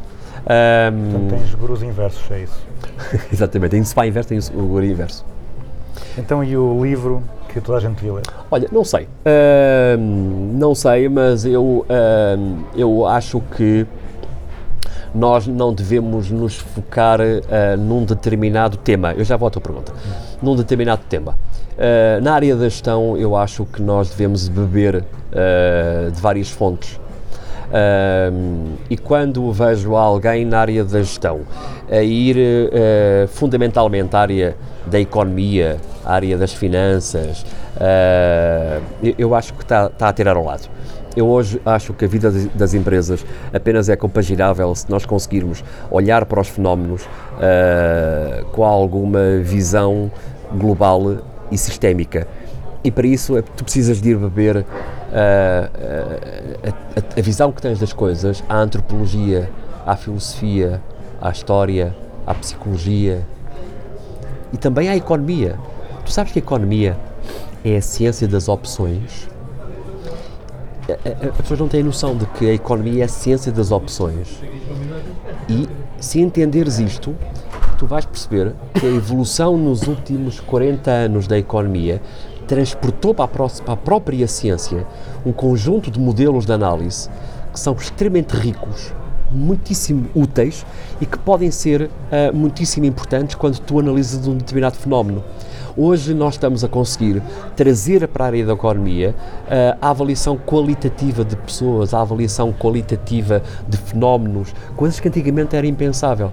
Ah, portanto, mas insisto, acho que é muito importante ir beber à, antropologia, perceber a origem das coisas, como é que elas nasceram, porque é que uma empresa é uma empresa. Uma empresa não é o António, nem é o Rui, não tem uma pai, não tem uma mãe, não tem filhos. É uma personalidade que foi inventada por ti. Só tu é que acreditas que ela existe. Quando crias uma empresa, só tu é que acreditas que ela existe. Quando tu decides acreditar em Deus, só tu é que, é que decides que Ele existe. O patamar é o mesmo, António. O patamar ah, filosófico é exatamente o mesmo. Tu vais convencer um conjunto de trabalhadores de que há uma entidade abstrata para a qual eles vão acreditar. Tu vais conseguir convencer um conjunto de clientes que há uma determinada entidade que tem um nome e que ela existe. Ela não existe. Só na tua cabeça que ela existe. Mas tu acreditas que ela existe. Isto é uma coisa muito interessante. Se tu não percebes a origem disto, indo à filosofia, indo à origem das coisas, porque é que elas acontecem, tu não percebes.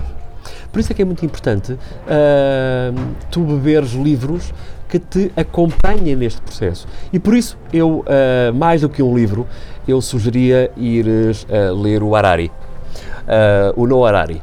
Ah, escolhe um qualquer e depois vai ao outro. ou todos. Ou vai- e depois vai ao outro, ah, porque eu acho que é, é, é, é um, é um autor que te pode ajudar imenso a poder ter uma, uma, uma visão com muita latitude, que hoje em dia acho que é muito importante. Um conceito ou uma prática da gestão que vejas mal compreendido pelas pessoas ou pelas organizações? Olha, eu acho que há, talvez, ah, dois conceitos que são mal interpretados, mal implementados e talvez, e talvez ah, mal ah, concebidos. A avaliação e a produtividade. Ahm, e isto é algo que ah, me assusta porque são conceitos importantes.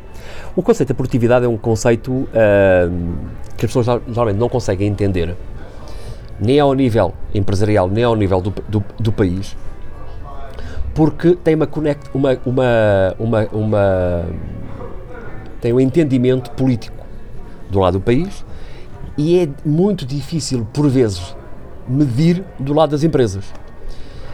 Porquê? Porque na maior parte dos casos as empresas têm uma péssima avaliação, uma péssima prática das suas próprias contas. Ora, a produtividade é algo que é extremamente útil, porque só aí é que tu vais conseguir avaliar aquilo que é o impacto do teu trabalho. Se tu não consegues avaliar o quão produto, o quão ah, como é que eu hei de colocar isto? Ahm, quão rentável tu és, tu não vais conseguir nunca ter um método de avaliação. A avaliação é outra. A avaliação é outra. A avaliação é sempre tida como um mau momento na vida de um processo. Tu és da área de recursos humanos e penso que, espero que me dês ah, alguma, alguma latitude nesta, naquilo que, vou, que te vou dizer. Quando terminas um ano e em, vais encetar um processo de avaliação, em 99% dos casos isso não é tido com prazer. Não é um momento importante nas empresas, não é um momento importante nas, nas pessoas. As pessoas vão entender que é um alvo que vão ser, é o momento da crítica, que é o momento da má avaliação, que é o momento em que elas vão ser colocadas com a cabeça no cepo. Porquê? Porque na esmagadora maioria dos casos a cultura da avaliação não está lá. Se no momento zero, na assinatura de um determinado contrato, for explicado que a avaliação é tão importante como a formação e é tão importante como um conjunto de ah, coisas que se passam no dia a dia das empresas, a avaliação é tida como, ah, como um processo construtivo, como um processo extremamente útil, como um processo que é importante para mudar, para perceber em que medida que eu tenho que desviar o meu rumo mais para a esquerda ou mais para a direita. E há uma coisa que eu te quero dizer também, é que em 90% do no- dos casos os empresários são mesmo muito maus a avaliar. Os empresários são mesmo péssimos a recrutar e são péssimos a avaliar, mas são mesmo péssimos a avaliar. São péssimos a recrutar porque não fazem a mais pequena ideia como é que isso se faz. E são péssimos a avaliar. Ah, entendem a avaliação como um momento ah, em que têm que apontar o dedo, em que devem apontar o dedo àquilo que não correu bem. Isso geralmente é tido em base, com base naquilo que aconteceu nas últimas duas semanas. Não há um registro, um track record ah, do ano para se ter uma reunião construtiva. E, portanto, obviamente que é um conceito mal entendido, mal interpretado, e infelizmente porque é, deveria ser um momento importante na vida ah, de, um, de, um, de uma pessoa ah, para ela perceber que há fases e, e patamares que ela pode entender, uh, subir, se perceber uh, a sua própria avaliação. E um conceito ou uma prática sobre o qual tenhas mudado de ideias? Tenhas passado a dar mais ou menos importância ou tenhas eh, achado, passado a achar que era mais relevante, menos relevante, mais bem aplicado, menos bem aplicado? Olha, eu por acaso uh, não tenho assim nenhum em concreto. Acho que todos os conceitos e práticas têm a sua aplicabilidade, têm a sua, têm a sua importância num determinado momento, têm o seu enquadramento histórico. Hoje existem práticas que já não se utilizam, ah, mas porquê? Porque tiveram o seu momento histórico, tiveram o seu enquadramento, ah, o surgimento ah, de algumas buzzwords tiveram também o seu enquadramento, obviamente. Todos nós sabemos as razões porque elas ah, surgiram, portanto não sinto que haja assim nenhum conceito ahm, para o qual tenha mudado de ideias porque interpreto num determinado momento da história. Contudo, há um conceito que deixa-me dizer-te que ah, sempre ah, me causou alguma irritação do lado do investidor, não do lado do brand owner, mas do lado do investidor, que é o conceito do franchising. Ah, eu sempre olhei para o franchising como ah, uma aplicação de capital para aqueles que não têm a menor ideia do que fazer com o dinheiro. Porque é aplicar o dinheiro, ah, no fundo, é aplicar o dinheiro numa marca que não é tua, que não foi concebida por ti. ah, se calhar nem sequer, nem sequer te revês na cultura, da, na cultura da, da marca hum, e, portanto, aplicas o dinheiro numa, num conceito que não é teu, ah, em processos que não foram definidos por ti, ah, em mercados contingenciados pelo contrato que vais, que vais assi- assinar, limitados ah, por alguém que não és tu, e, portanto, eu- eu, apenas vejo isso como uma aplicação com, no curto prazo para entrar, rentabilizar e sair. Portanto, causa-me sempre alguma irritação no longo prazo eh, o conceito do franchising, que, que respeito, mas é uma opinião enfim, eh, meramente pessoal eh, de quem gosta de investir em coisas que possa controlar, que possa expandir, que possa crescer, que possa inovar, e isso parece muito mais interessante. Ahm, se nós colocássemos um cartaz à saída ou à entrada de todas as faculdades de, de gestão do país com um conselho teu aos estudantes de gestão, qual é que seria esse conselho? Uh, antigamente, quando nós. Agora já não é assim, mas antigamente, uh, quando saías do metro, havia alguém a dizer Mind the Gap. Uh, portanto, a primeira coisa que, que o cartaz que eu punha era Mind the Gap. E, e- e é uma pena, porque uh, foram as próprias universidades uh, a se colocarem num beco que foram elas próprias que os, que, que os criaram, uh, pela forma como elas estão concebidas. Geralmente, e eu não conheço a tua, mas espe- espero que não seja assim, mas a própria sociologia dos professores, a forma como uh, a corporate governance interna das universidades, e conheço imensas, está concebida, está para ser alguma coisa muito protegida e muito, uh, e muito endógena e muito para- virada para, para dentro e não tanto para, para fora. Nos últimos anos tem havido algumas tentativas de criar pontes com, com, com o mercado. Eh, estas tuas iniciativas va- é uma, vai não precisamente nesse sentido, de abrir o mercado. Eh, olha, por exemplo, vou dar um exemplo. Em- em Dublin existe uma universidade chamada Trinity College. A Trinity College, por exemplo, estimula, desde o primeiro ano de faculdade, investimentos. Portanto, é possível eh, a um jovem do primeiro ano de faculdade ter uma ideia, criar um business plan com um professor e um colega, ehm, concorrer a um concurso e a própria universidade investir nesse projeto. E a, a boa notícia é se falhar. A boa notícia é se falhar. Portanto, é, é só para perceberes, o estímulo ao risco, ao empreendedorismo, à, à, à mudança, à, à visualização daquilo que é a vida lá fora. Isto é muito importante. Mais, tu tens fundos de capital de risco em, na Europa e mais concretamente em, em Inglaterra que ah, estão sentados em cima de centenas de milhões de euros apenas para aplicar em projetos universitários. Ah, António, centenas de milhões de euros. Mais, num modelo de negócio perfeitamente claro. Ah, Há, há, há tickets a serem adquiridos por eh, 30, 40 e 50 milhões de euros. O resultado é muito simples. O delta que eh, resultar, uma parte é para a universidade, outra parte é para, é para o fundo de capital de risco. Portanto, num modelo perfeitamente claro, aberto, de, de, de concentração entre capital e inovação e vês isso na área da química, na área da física, na área da nano- nanotecnologia, na área da IT, uh, vês isso em Cambridge, vês isso em Oxford, uh, vês isso em muitas, em muitas universidades inglesas um, e, portanto, isto é muitíssimo importante. Agora, o que é que eu sugiro eh, aos jovens eh, estudantes, designadamente na, na área da gestão? Em primeiro lugar, é que viajem imenso. Eu acho muitíssimo importante é que viajem ah, que- imenso, acho determinante que eles ganhem mundo, que eles ganhem experiência de vida lá fora, ah, que se candidatem a estágios ah, lá fora, porque sabes uma coisa, António? Quando eles acabarem o curso, acabam eles os outros todos. No dia que acabarem a universidade, acabam ele, acabam eles e os outros todos. Em Portugal, na universidade deles, nas outras universidades e em todas as outras universidades do mundo.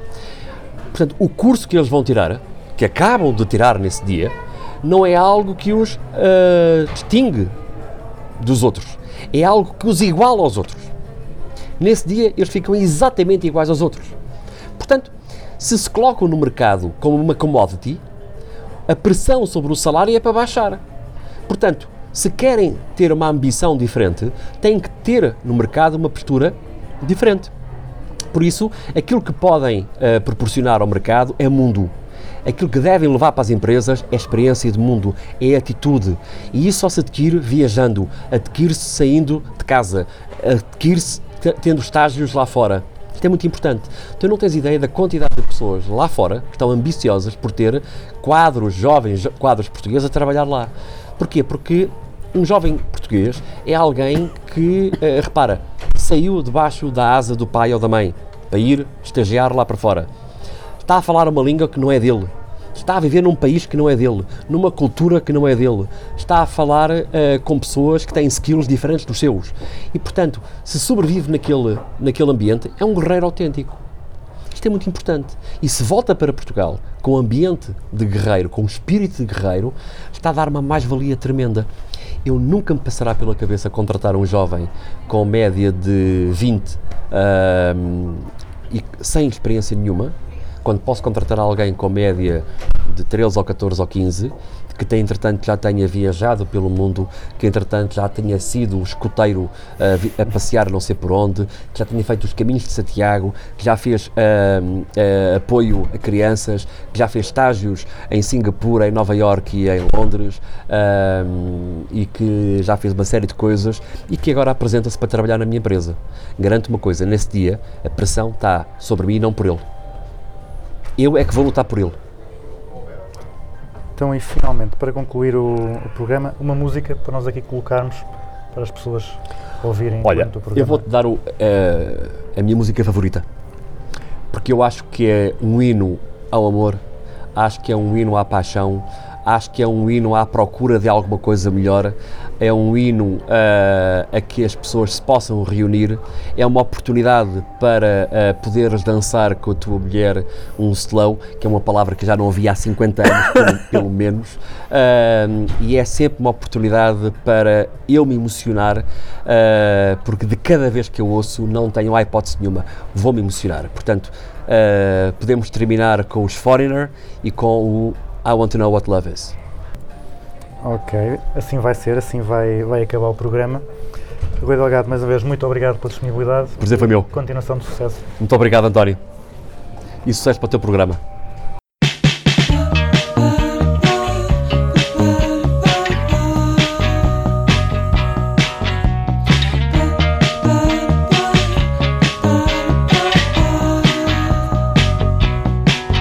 E assim se conclui o 40 Business as Usual com o Rui Delgado.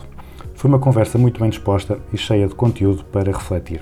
Este foi também o último Business as Usual da segunda série. Agora vamos de férias e regressamos em outubro com a nova grelha da RUC. Até lá vão interagindo connosco no Facebook e aproveitem para matar saudades recuperando alguns dos episódios antigos do programa. Concluímos o programa e a temporada ouvindo Foreigner com I Want to Know What Love Is. Boas férias. I've gotta take a little time, a little time to think things over.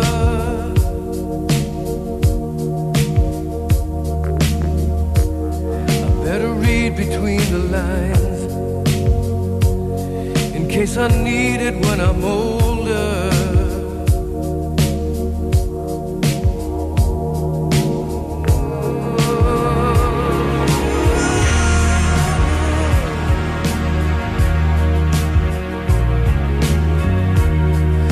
this mountain I must climb. Feels like the world upon my shoulder. Through the clouds I see.